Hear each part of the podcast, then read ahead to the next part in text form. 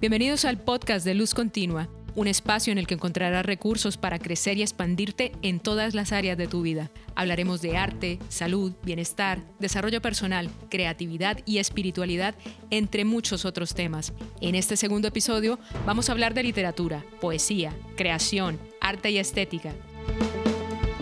Para ello me acompaña Alejandro Alzate Méndez. Él es doctor en literatura de la Universidad de Navarra, escritor, investigador, docente universitario, chef y artista multifacético. Bienvenido Alejandro y muchísimas gracias por estar aquí. Estimada Sandra, ¿cómo estás? Muy bien, muchas gracias por la invitación a tu espacio, que me parece una iniciativa muy interesante en términos del establecimiento de vínculos entre América Latina y, Europa. Claro, tú has estado por aquí, has, has palpado un poco cómo, cómo se ve la literatura hispanoamericana desde este lado del charco. Y bueno, entre otras cosas, eh, decir que vamos a hablar específicamente de este texto que está dedicado, muchas gracias Alejo, cuando estuvo aquí en, en, Madrid. Y este libro se llama La mujer que se pintó la cara de duelo. Es un libro de prosa poética. Empecemos por, por este libro, Alejo, que es el último libro tuyo. Y me surge una pregunta que puede ser muy tonta. Eh, ¿Se sigue escribiendo poesía en la actualidad? Qué lugar tienen los poetas hoy por hoy en este contexto tan, tan raro y tan loco en el que estamos viviendo? Bueno, mira, eh, sí, la respuesta es sí, se sigue escribiendo en general mm, de todo. la palabra escrita es una tecnología que mm, lejos de caducar eh, se, se, asienta, se reafirma más con el tiempo. Es una tecnología, estimada Sandra, que las modas de lo, de lo multimedial, de lo, del lenguaje radiofónico, no logra eh, suprimir, no logran suprimir. Y eso es algo que a, uno, a la, segunda parte de la respuesta, eh, no solo si se escribe poesía, sino que ocupa un lugar muy importante en términos de la expresión de los sentires de las personas, de las gentes en, en todo el mundo. Si tú ves por ejemplo, ese ejercicio que tú tienes en la mano del libro eh, es un ejercicio que al ser abordado desde la prosa poética exactamente, se deslinda un poco o mucho más bien de las formas tradicionales de composición poética y ahí hay todo un ejercicio de una corriente que va renovando el mismo ejercicio expresivo. Digamos que lo que sí es evidente, lo que sí es evidente es que los motivos eh, temáticos si van, digamos, mutando con el tiempo, pero el ejercicio de la poesía, eh, desde luego, es, es atemporal siempre. Claro, incluso vamos a introducir aquí un tema muy interesante, que es que si tienes la posibilidad de conseguir el libro, eh, debajo de este, en la cajita de descripción, voy a dejar donde lo podéis conseguir, aquí en España, y me imagino que en Colombia también tendrás distribución. Eh, una de las cosas que me llamó muchísimo la atención es que tú tomas esta prosa poética con el lenguaje moderno, digamos, ¿no? Con, e, este, eh, con este estilo del hipertexto que viene de toda esta oleada de nueva tecnología y los poemas son cortitos, son de un lenguaje muy digamos, casi mnemotécnico, por decirlo así, ¿no? O sea, eh, eh, nos estamos acostumbrando a leer cada vez más corto en, redes sociales y en, Internet en general, y tú parece o me da a mí la sensación de que te has aprovechado un poco de este estilo y lo has apropiado para este libro. ¿Es, así o por dónde va este ejercicio de, tomar algo del, hipertexto en, esta prosa poética? Sí, evidentemente, eh, estimada Sandra, el ejercicio está pensado en esa clave de eh, un formato breve, pero no por breve carente de densidad semántica, ¿me entiendes? Y no carente de eh, todo el ejercicio poético en sí. Digamos que, y a eso me refería en la, en la pregunta que me hacías ahora, en la medida en que los tiempos van cambiando, eh, los formatos literarios se van, digámoslo de alguna manera, como adecuando al tanto tiempo, al nuevo público Exacto, como adaptándose al tiempo y a lo que el tiempo impone en términos de las formas, ¿sí? Y a mí me parece que alguien que tenga una inquietud mm, estética en torno con la escritura, pues debe ser muy hábil como para, para ver el panorama, qué es lo que está, qué es lo que está demandando. Eh, fíjate que la, la, extensión de esos poemas en prosa mm, no obedeció, no obedeció a un plan eh, premeditado. Digamos, como, como, sí, pre premeditado de que fueran cortitos, sino que en el ejercicio de la, de la concisión eh, se fue el texto dando de esa bueno, manera. Tú eres, tú eres casi millennial, ¿no? Tú has surgido como nativo digital y, y, digamos que desde que te conozco estás en el entorno digital desde la parte escrita y todo eso. Quizás todo eso también, como dices, el, el artista se debe a, tu, a su tiempo, ¿no? Y entonces digamos que todos tenemos esas, esas herramientas como lenguaje ya hoy en día, ¿no? Quizás. Sí, pienso que la, fíjate, yo pienso que la extensión no riñe con el contenido y con las densidades semánticas. Por el contrario, pienso, si tú ves, por ejemplo, a una poeta que a mí me, gusta mucho, eh, Dulce María Loinas, cubana, ya fallecida, eh, de hecho muy conocida España, en España hasta los 90, que creo que muere en el, en el 92, si no me falla la memoria. Ya tiene unos poemas eh, que recomiendo muchísimo a todo el lector mm, que guste de la poesía. Y tiene uno que le hace a una casa, a una casa, una casa como cualquier casa. Y es un poema que tiene perfectamente cinco cuartillas, es realmente extenso y realmente hermoso. Pero fíjate que tal vez de ese tiempo en el que ella escribe ese poema, a hoy han pasado, qué sé yo, 60 años. Y ahora sería muy complicado que un lector te lea un poema de, 5, 6, 7 páginas. ¿Ves? Entonces a eso, me a eso me refiero yo con, con el ir con el tiempo, o sea, no escribir para el tiempo, pero sí ir buscando las formas de enganchar lectores sin sacarlo de, lo, de su cotidianidad temporal, cultural, eh, porque ahí creo que el ejercicio se perdería. Total, total, total. Pero una cosa que sí parece como atemporal es, digamos, lo que tú decías, la temática, ¿no? Eh, digamos que en este, en este libro de poemas y, bueno, yo creo un poco en, el genera, en general en, la producción literaria actual, aunque no estoy muy puesta en los temas, pero los grandes temas siguen siendo los mismos, ¿no? Digamos que se le escribe al amor, a la pasión, al contexto histórico también. Específicamente en tu caso, ¿cuál sería como la fuente principal de inspiración? Estos grandes temas que también se tratan y se, y se reflejan ahí en el libro, en, una parte, una primera parte, y luego hablaremos de eso, quizás un poco más de, eh, incluso haciendo referencia al, tema de la violencia en Colombia y todo eso, y en la segunda parte quizás esa, esa evocación más romántica o más melancólica, pero ¿cuáles son esos grandes temas que en general mueven, por ejemplo, tu, tu obra? Bueno, mira, sí creo que tú has, has, dado en el clavo con lo que has dicho, porque los temas siguen siendo los mismos. Uno podría pensar, estimada Sandra, que ya todo está escrito, me refiero, o sea, inventarse un, tema nuevo eh, prácticamente sería un, imposible, ¿ves?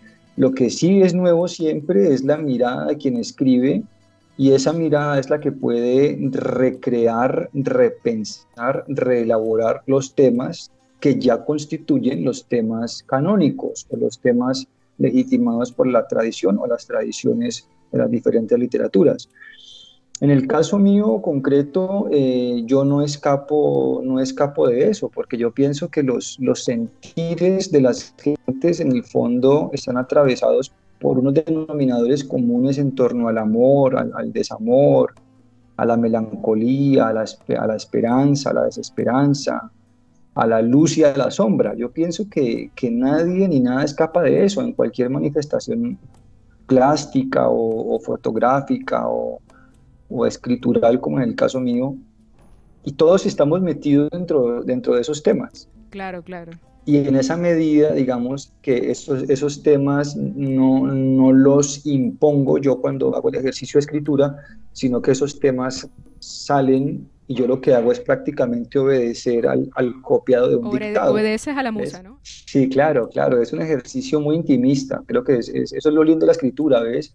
Y a la vez es lo, lo, no sé si llamarlo complejo o tal, que es algo que se produce en un momento de, o unos momentos de mucha intimidad, pero que después se va a un público que, al cual quedas expuesto. Es un ejercicio interesante en ese, en ese sentido, ¿no? de, de exponerse en un momento después de que te has guardado en otro momento primero para, para llegar a sacar esos, esos textos. Claro. Y en particular el, el, título que le da nombre a esta obra, de la mujer que se pintó la cara de duelo, eh, bueno, ahí lo cuentas un poco en, en, en, en el principio del libro, que es también como un poco esa mirada al papel de la mujer dentro del contexto que hemos vivido eh, de la violencia en Colombia, de, esas ausencias, ¿no? hay, hay, muchísima ausencia, melancolía y todavía mucho dolor que se, que se encuentra ahí guardado, ¿no?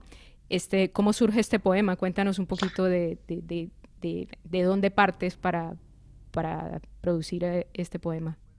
Bueno, mira, hay un hecho que me parece chévere contarle a, a tu, a tu audiencia o cómo le podemos llamar a tu YouTube audiencia. Sí, audiencia general, porque bueno, vamos a estar en podcast también, entonces nos escucharán por audio solo. Exacto. Mira, y es que a mí ya en mi ejercicio mm, de crítica literaria y de, investigación literaria siempre me ha interesado mucho el tema de investigar las, mm, las las formas de la feminidad y las figuraciones de la mujer en la sociedad. ¿sí? Digamos que mi tesis doctoral gira en torno a eso. Básicamente, palabras más, palabras menos, yo hago una ubicación de cómo la mujer del siglo XIX presente en la novela María de Jorge Isaacs y en Cumandá de el escritor ecuatoriano Juan León Mera, cómo esas mujeres estaban ubicadas, paradas, representadas en el contexto del siglo XIX, ¿sí? y a su vez como esas dos mujeres concretas daban un común denominador de cómo se entendía, asumía, veía la feminidad en el contexto hispanoamericano del siglo XIX, un siglo totalmente pues, marcado por el dominio de la, figura del patriarcado y, y, los dictámenes conservadores de la religión. Claro. Entonces te cuento todo esto para decirte que el, tema de ese poema, sin querer queriendo, digamos que puede estar como, como aunado a esa tradición que, de, investigar que a mí me ha interesado. ¿sí? Y entonces, eh, como yo te decía ahora, más que yo pensar los temas, los temas se van revelando en el mismo ejercicio de escritura. En ese sentido, eh, creo que en esa época alguna noticia que vi me, me, estremeció un poco, esas noticias que, que se ven tan particularmente en Colombia de violencia de género. Y tal vez eso me quedó como dando vueltas y me quedó sonando y en algún momento salió, salió ese texto. La mujer que se pintó la cara de duelo. A las víctimas del conflicto armado que lo perdieron todo. En los ojos de las mujeres de mi tierra veo desiertos en los iris y sueños inconclusos en los párpados desvelados. En los ojos de las mujeres de mi tierra veo el misterioso dato de la pitonisa que leyó fondos de café y tabaco. En los ojos de las mujeres de mi tierra, esto también es cierto, veo un blanco inyectado con la sangre de los muertos de nuestra violencia sin traza. En los ojos de las mujeres de mi tierra, Ve una tristeza infinita que les pinta la cara de duelo.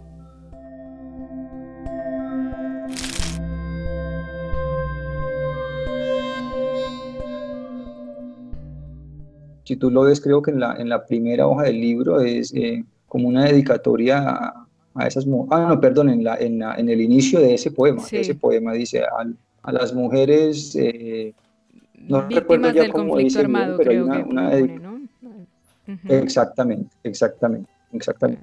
Entonces, de alguna manera, ahí se aunan muchas cosas, ¿no? La, la observación, lo que ha sido mi, mi, línea de investigación como, como académico, y la realidad en la que, la que vivo. Pues. Entonces, eso como que explica un poco el, el porqué de ese poema. Claro, claro. Eh, Alejandro, y aquí nos interesa mucho en este, en este espacio, y a mí en particular me, me, me, flipa, como diríamos aquí, eh, todo lo que es el proceso creativo.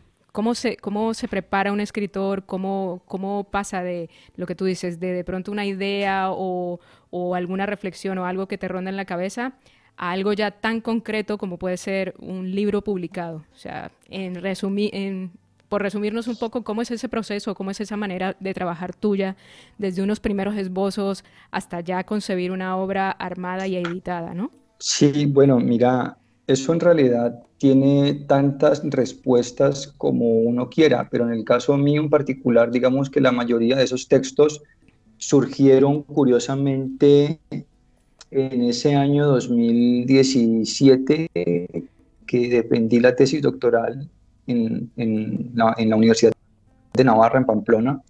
Recuerdo que hice un viaje de Pamplona a Madrid en autobús, que fue un viaje bastante larguito, y, allí la bolígrafo en mano, creo que salieron muchos de los, de los bocetos de ese libro. Entonces digamos que ese libro prácticamente nace pues en un bus. Ya, después, sí, fíjate, en un bus, ya después viene un proceso de, pues todo el proceso de pulido, de armado, ¿ves? De, trabajo con, con, el editor, de clasificación del concepto gráfico y de todo el ensamble, digamos ya técnico con la gente de la, de la editorial en Granada y ahí digamos que el texto eh, pues ya ve la luz. Ahora, el proceso creativo, digamos que si uno se pone a investigar sobre eso, encuentra, encuentra fórmulas, eh, mm. rutinas, procesos, pero en ese sentido yo sí soy un poco alejado de eso, porque yo, pienso que estamos entre, entre fórmulas, entre rutinas, entre, entre, entre decálogos y manuales todo el tiempo de la vida corriente, y hay cosas que uno simplemente opta por no como meter al, al, al, al modelo, ¿me entiendes? Y en ese sentido es una relación como la que tenía el maestro Onetti, Onetti Juan Carlos, el uruguayo, con la escritura, una relación más de amante. Ah. Nos vemos cuando queremos. Contrario a otros escritores como más de oficio, Mario Vargas Llosa, que eran escritores eh, con rutina. ¿no? Yo escribo de 7 de la mañana a 3 de la tarde todos los días. Bueno, digamos que es, es otra forma que no es la mía. ¿Y qué le dirías tú a un joven escritor o alguien que, bueno, tú aparte de eso, pues eres docente universitario, has trabajado en diferentes universidades y, y enfocado precisamente en esta materia, ¿no? En la, en la escritura como un proceso creativo. ¿Qué le dirías a, alguien que pues, yo quiero sacar mi libro de poemas, yo quiero, no sé, dedicarme a esto? ¿Cuál sería como tu consejo? Mm, mira, esa pregunta es muy fácil y muy difícil al mismo tiempo. Yo qué le diría que indague dentro de sí si le gusta de verdad. Que indague dentro de sí qué es lo que tiene para decir. ¿Sí? Realmente, realmente lo, lo último, y es casi un ejercicio de la vanidad, es publicar Ajá. Sí. O sea, en principio es como saber si tienes que decir y, qué es lo que tienes para decir, ¿no? Quizás. Sí, digamos que los libros nacen de las urgencias. Qué buena frase. De las urgencias expresivas, ¿sí? de las urgencias interiores.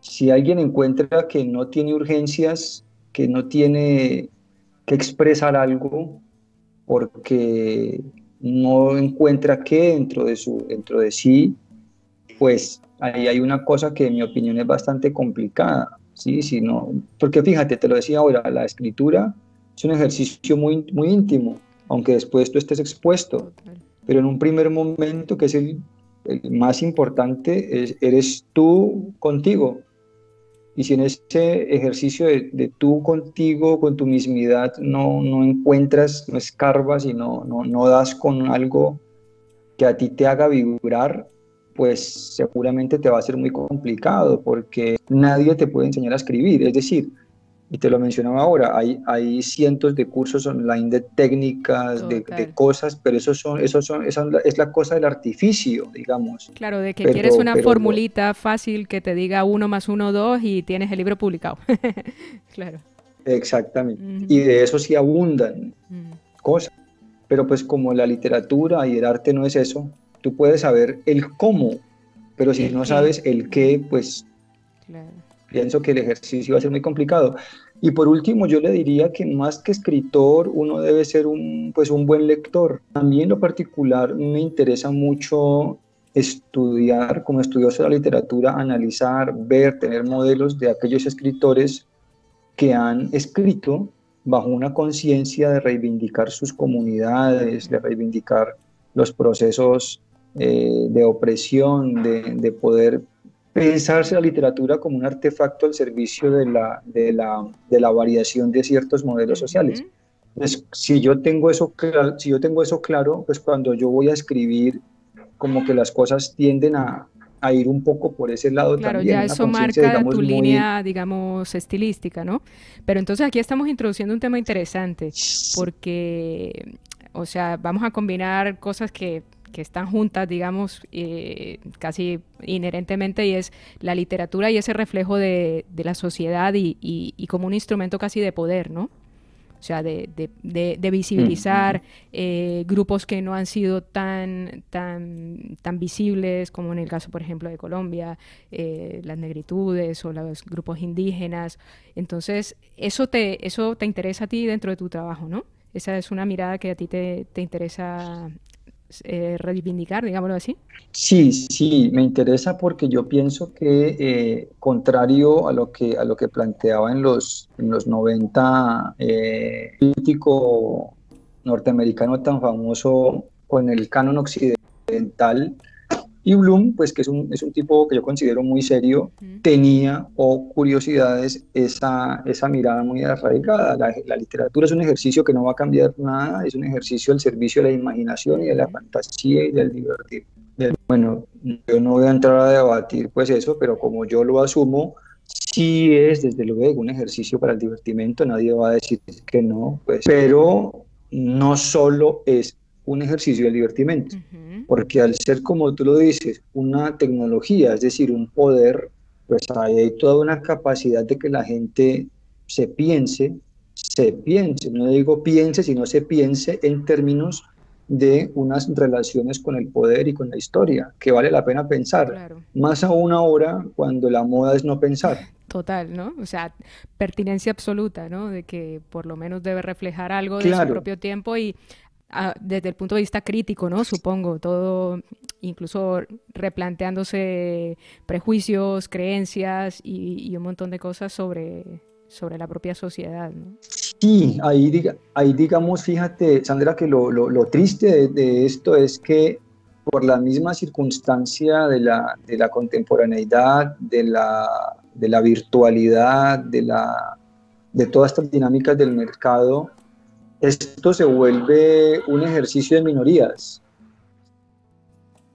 Pero alguien tiene que, alguien tiene que hacer la tarea, pues, alguien tiene que hacer la labor, alguien tiene que seguir en el ejercicio de, intentar mostrarle a la masa que hay otras formas de, ver y de pensar y de estar en medio de toda esta, toda esta atmósfera tan, tan light, tan baladí que, pues que, en la que estamos, ¿no? Claro, sobre todo para que no se queden esos trabajos que sí son más profundos y rigurosos solamente en el entorno académico, ¿no? De que se leen entre, entre los propios investigadores y poco más, ¿no? No trascienden. Te voy a cambiar un poco el tercio, porque nos hemos metido así como muy, muy, muy profundo, muy denso. Eh, a ver, tengo una pregunta que me ronda porque, bueno, me interesan mucho los temas de, de esto que está también un poco muy de moda, digamos, eh, con el coaching, el, el, desarrollo personal. Y desde, desde, esta, desde esta arista se ha recomendado la escritura como una gran herramienta para, para procesos de autoconocimiento, para lo que tú decías, ¿no? O sea, ¿de dónde debe partir un escritor? Pues de sí mismo, ¿no? De qué es lo que tiene dentro, qué es lo que tiene para decir. Y yo creo que también es un gran ejercicio de, eso, ¿no? De, de, reconocimiento de quien escribe, ¿no? Porque tú te conviertes en múltiples personajes, te pones en múltiples situaciones. Entonces, primero me gustaría saber un poco tu, tu, tu punto de vista sobre esto. Mira, lo primero es que sí, en efecto, la, el arte en cualquier manifestación, expresión, sí es, desde luego, una forma o un vehículo para hacer un viaje no hacia allá, sino hacia acá. Yo en eso estoy completamente de acuerdo y yo creo que cuando las obras de cualquier formato a uno lo, lo tocan, es porque algo de la interioridad de ese pintor, escritor, escultor, eh, fotógrafo, cineasta, en fin, algo de lo que está dentro de él ha resonado con algo que está dentro de uno. Y ahí es donde yo creo que el ejercicio artístico se vuelve muy honesto, muy honesto, porque en el, en el establecimiento, en la, en la, creación de esos vínculos, se produce esa magia, el pacto, el pacto entre quien hace y el que recibe, por llamarlo de una manera ya muy anticuada, pero, pero muy diciente, ¿sí? Entonces, sí, indiscutiblemente mm, el arte sirve para ese ejercicio de introspección, de autoconocimiento y de sensibilización en la medida en que algo de uno sea lanzado a un, a un, público y ese algo de uno haga eco con algo de otro, de otro, de otro, y ahí se crea todo un ejercicio de, de, comunidad y de sentido. Y ahora estás en una nueva etapa, digamos, en la que has descubierto la cocina como una expresión estética. Cuéntanos cómo, cómo ese tema, cómo introduces el tema de la cocina dentro de tu, dentro de, dentro de tu vida profesional, dentro de tu vida cotidiana. Bueno, fíjate que, que, el tema de la, de la cocina es un tema muy, muy, muy lindo, es un ejercicio a la vez muy, muy terapéutico, eh, con el cual he tenido contacto, digamos, siempre por el, digamos que en, mi familia, mi abuela, como tal vez sucede en muchas partes del mundo, era una mujer, es una mujer muy amante de la cocina, hace muchos años fue repostera, eh, siempre como metida en los temas de la, de la culinaria, ¿ves? Y algo de eso, algo de eso se quedó en mí y digamos que eh, en algún momento como que abro esa, esa carpeta ahora ese folder y, sale, digamos, todo ese, ese proceso creativo a través de la experiencia culinaria. Ahora, como en el fondo, fíjate que eh, en el fondo en la cocina también es un ejercicio creativo por donde tú lo mires, es un ejercicio que te mantiene como en alerta siempre, como lo hace la, la escritura de un texto, porque te obliga a estar buscando, rebuscando, pensando, mirando combinaciones. Sí, tú te vuelves también como una persona que está al servicio de la, de la imaginación allí y sobre todo de la estética y, de, y del buen gusto.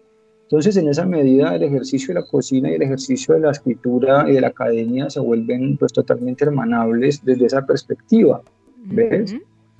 Ahora, digamos que en el caso mío, a diferencia tal vez de, de otras personas, eh, tenía eh, ese talento allí y eso lo, digamos que lo hizo fluir con mucha naturalidad porque nunca fue algo que surgiera mediado por la, por la presión o por, por lo que hablábamos ahora, por, por la moda del, emprendimiento, del, del, entrepreneurship, toda esta, esta historia, sino que sí, sino que es un ejercicio que como la escritura sale. Y yo pienso que me preguntabas ahora, ¿qué le digo yo a alguien que quiera escribir o que quiera cocinar o que quiera tomar fotografías? Pues que, que, que entienda en primer lugar si esa X expresión resuena, resuena con mucho o con poco de lo que tiene adentro, porque ahí yo creo que está la clave del éxito, ¿sabes? No puedes hacer una receta o un platillo si tú no, no, no sientes ese deseo, ese deseo que te hace ir a la cocina. No puedes hacer un libro por encargo, o sea, ¿cómo hace uno un libro por encargo? ¿Sí? cómo toma uno fotos eh, sin, sin tener pasión por las luces, por las formas, pienso que no son ejercicios honestos. ¿no? La raíz de todo es la misma en, en, las diferentes manifestaciones del arte, ¿no? Esa, esa pulsión que te lleva a, hacer las cosas, ¿no? De, sea de, preparar un plato suculento para alimentar a tu familia o sea algo ya más profesional, yo qué sé, de, publicar eso, un libro o, o, dedicarte a la cocina ya en, a la alta cocina, ¿no? Creo que esa es como una buena conclusión, ¿no? De que el que se quiera dedicar a, a un ejercicio artístico estético, pues eh, haga, haga una reflexión sobre eso, ¿no? Que hay en el fondo que pueda, que pueda compartir, ¿no? Sí, yo pienso que eso es muy importante porque la gente va a sintonizarse contigo no porque te publique Sex Barral o Alfaguara o Anagrama o, ¿sí? o planeta, sino porque lo que allí haya sea diciente, ¿sí? La gente se va, se va a comer tu platillo no porque lo hagas tú, se lo va a comer porque allí hay una cosa chévere, una cosa armonizada, una vaina bien tratada que va a establecer un puente entre quien cocina y el comensal o entre quien escribe y el lector. Y el lector. Yo sí creo que el ejercicio pasa mucho por la, por la honestidad y por la búsqueda interior de cuáles son los dones o los talentos que cada uno tiene. Y hay que ser muy honesto, ¿no? O sea, yo, yo creo que mi, que mi rollo va por aquí, pero resulta que al meterme por allí no, no era. Pero después descubro que por aquí me podía ir bien. Bueno, estas búsquedas son las que yo considero que todo el mundo tiene que hacer. Claro, claro, y eso es un proceso, ¿no? Cada uno, eh, en la medida en la que emprende el camino, va a ir rectificando y, y, y, tomando lo que tú dices como la línea que más le, que más le, resuene, ¿no? Sigo con el tema de la cocina y la literatura. Eh, ¿te, ¿Te has planteado en algún momento hacer algún ejercicio literario pero a partir de, esta experiencia en cocina, es decir, digamos como, eh, como agua para chocolate, de que la cocina y, los platos sean como el, el, el protagonista de, de, de, algún libro o de alguna, algún ejercicio narrativo. ¿Te lo has planteado alguna vez? Pues cuéntanos si estás con alguna idea de, de publicar algo más, si estás trabajando sobre algo en específico en la rama literaria, digamos.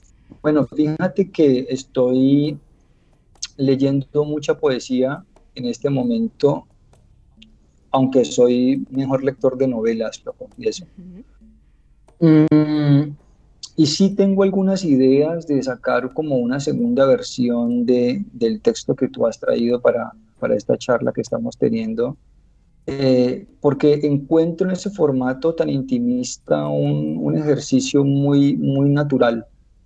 ¿sí?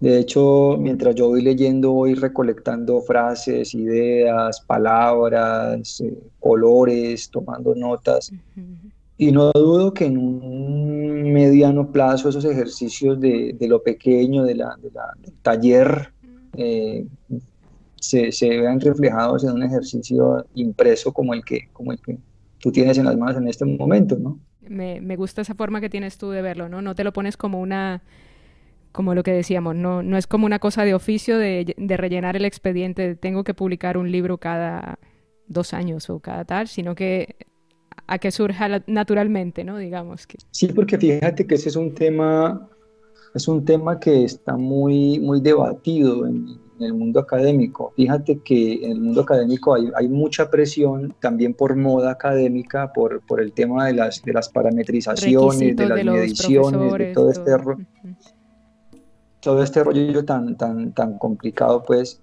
y es que tú tienes que publicar artículos académicos, eh, no sé, cinco al año, cuatro al año, tres al año, pues en las revistas de más, de más prestigio mundial.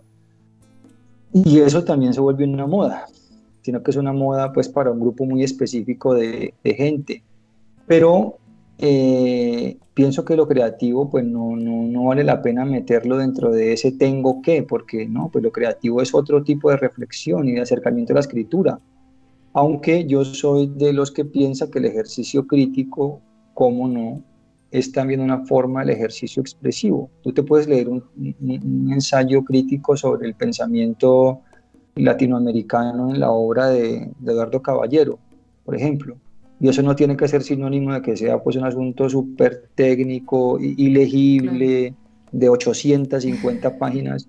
Tú puedes hacer crítica desde la perspectiva creativa y ahí hay todo un ejercicio que es mucho más mucho más contundente con la comunidad. y que sigue siendo riguroso lo que, tú dices, ¿no? porque sea, digamos, publicado en un periódico o en una columna o lo que sea, pues, o en un blog, ¿no? Que, eso... Es que claro, fíjate que hay, un, hay, unos, hay unos, como unos, unos malconceptos allí, es que el rigor está asociado, o, estaba sobre todo en el pasado, cercanísimo, muy asociado a en dónde se publica o quién lo publica, o, ¿sí? Y, y, sobre todo algo que era muy, muy detestable hasta los 80, 90, y era el ejercicio de que entre más cerrado, oscuro, técnico, hiperespecializado, pues el, el, el autor era más sabio. Claro, claro, claro. ¿sí? Digamos que todas esas, todas esas formas del mito afortunadamente se han ido derrumbando y el ejercicio crítico, si tú eres tan docto en tu tema, pues debes ponerlo en, en una forma de escritura que lo entienda el grueso de la gente. Y ahí hay un verdadero ejercicio creativo. Claro, para encontrar la manera, ¿no? De cómo. Claro, yo pienso que lo creativo siempre está presente, lo que pasa es que la gente a veces no ve eso, pero quienes sí vemos lo creativo en todo, pues tenemos como una ventaja porque te permite como adecuar, adecuarte a todo.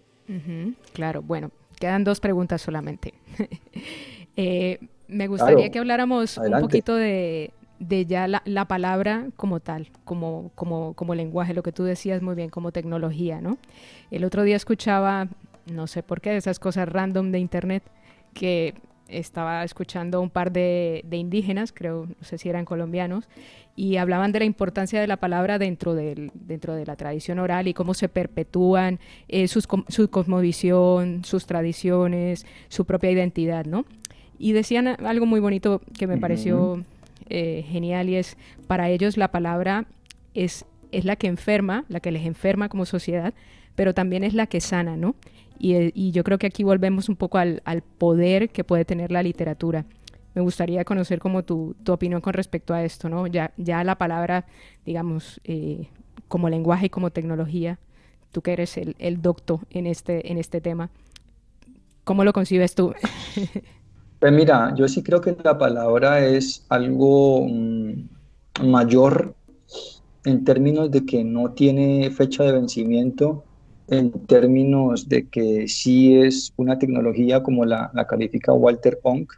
De hecho, su texto clásico se llama la, eh, Tecnologías de la Palabra, Oralidad, Tecnologías de la Palabra. Y es una tecnología porque permite inevitablemente eh, movilizar, reactualizar, eh, recomponer procesos de, construcción de comunidad a partir del encuentro, ¿sí? del encuentro de pensamientos, del encuentro de ideas, del encuentro de sentires.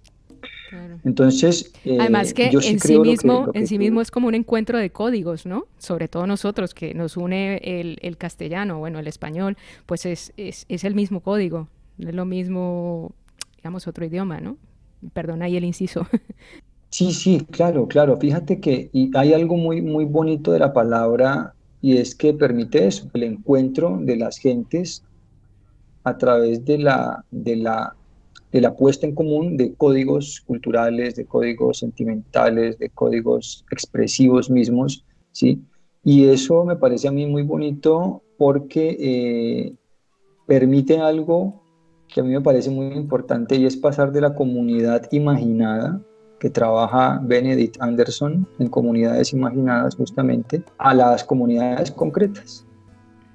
digamos que la palabra se vuelve en este momento donde estamos sumidos por la pandemia, la virtualidad, que de alguna manera es una forma de la despersonalización, la palabra nos pone en común en las comunidades concretas de sentido y nos aleja un tanto de las comunidades imaginadas abstractas, ¿ves? Total. Y ahí yo encuentro que hay un ejercicio, un ejercicio muy, muy bello muy, y muy potente de la palabra, La palabra es... Nos pone, nos pone en contacto, ¿no? Es, es, que precisamente lo que estamos haciendo ahora mismo, ¿no? Lo has dicho muy bien, tenemos 9.000 kilómetros de distancia, pero, pero a través de la palabra podemos conectarnos y de la tecnología que hay detrás de ello, obviamente, pero, pero es lo que, los que nos ponen un punto de encuentro, ¿no? Sí, en un punto de encuentro y en un, y en un tiende un puente, fíjate, tiende un puente entre, entre personas que están tan lejos como tú y yo en este momento, pero también entre personas que estando muy cerca están más lejos que nosotros dos, por ejemplo. Y ahí la palabra se vuelve como un dispositivo que da vida, o sea, lo que, lo que tú leíste ahora que decían los, esta gente de la comunidad indígena es cierta. La palabra sana, la palabra calienta, la palabra es la que le pone como el condimento a la, experiencia misma de la vida, porque permite no solo el acto de comunicar como un ejercicio emisorio, un receptor de un mensaje, sino que lo, lo matiza, lo, lo hace real, lo hace sentido, ¿no? Yo lo veo así, claro. Hablabas ahora de la virtualidad y no, no puedo dejar de preguntarte de esta típica pregunta que le hacen a todo escritor, si crees que el libro en físico como tal con toda esta virtualidad que nos rodea, tendrá, tenderá a desaparecer. ¿Tú qué prefieres? ¿Prefieres leer un ebook a leer un libro con su edición en papel, impresa? ¿Qué opinas? Mira, yo, a ver, la, arranco como por la segunda parte. Yo prefiero los libros en papel. físicos.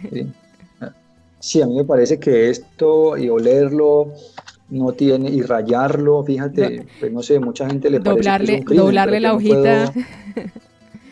sí, yo no, yo no puedo leer sin, rayar y sin escribir, o sea, sí, yo no, no, no, no, lo, no lo coincido, porque me parece que justamente, el, fíjate que la lectura es un ejercicio en ausencia. Sí, porque aquí no está Eduardo Caballero conmigo para yo preguntarle nada, un ejercicio en ausencia. Entonces, la única forma que yo tengo de dialogar con Caballero Calderón es a través de la intervención que yo haga a ese documento, de poderle preguntar, de poderle cuestionar, de poderse eh, simpatizar y tal vez. Entonces, para mí no, no tiene comparación el texto físico al, al, texto digital. Ahora, me parece que es necesario el uno y el otro, porque si yo soy un, un geek un, nativo digital total.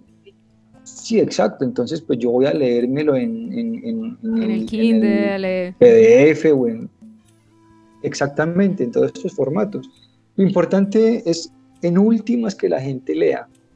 Si lee en papel o en, PC o en celular o en el formato X, sí está bien, pero yo pienso que el libro, como en general el, texto escrito, tiene que, tiene, que, tiene que seguir rodando, tiene que seguir circulando, porque pienso que es muy grave que cada vez las, las tendencias de la, de la cultura dominante, de los embates del mercadeo, de los cantantes, eh, entre comillas, que salen a decir estupideces en géneros urbanos y todo esto es, es, ante eso es muy necesario que el libro como defensa exista. Claro.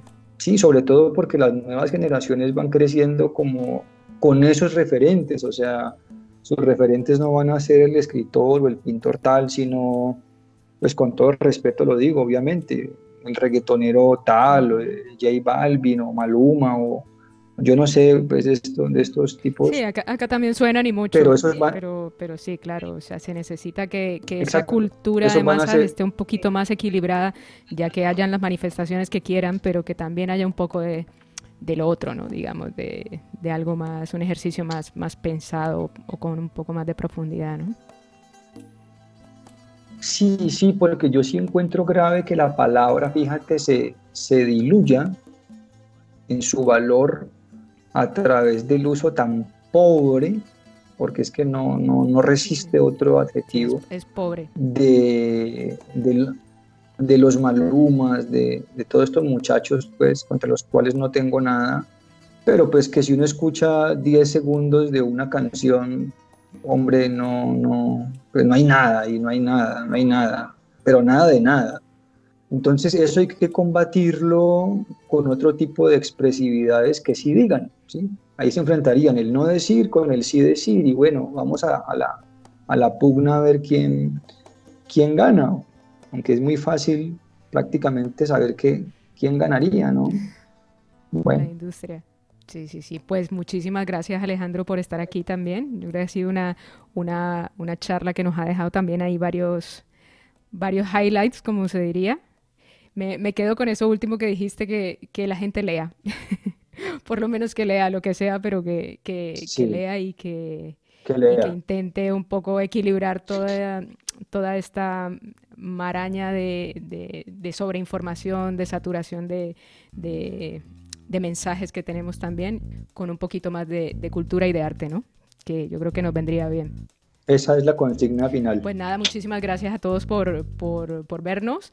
Eh, muchísimas gracias a ti, Alejandro, por el tiempo. Sé que estás ahí súper ocupado, pero, pero genial ha sido esta charla. Y recuerden que nos vemos en el canal y hasta otra oportunidad. Hasta luego.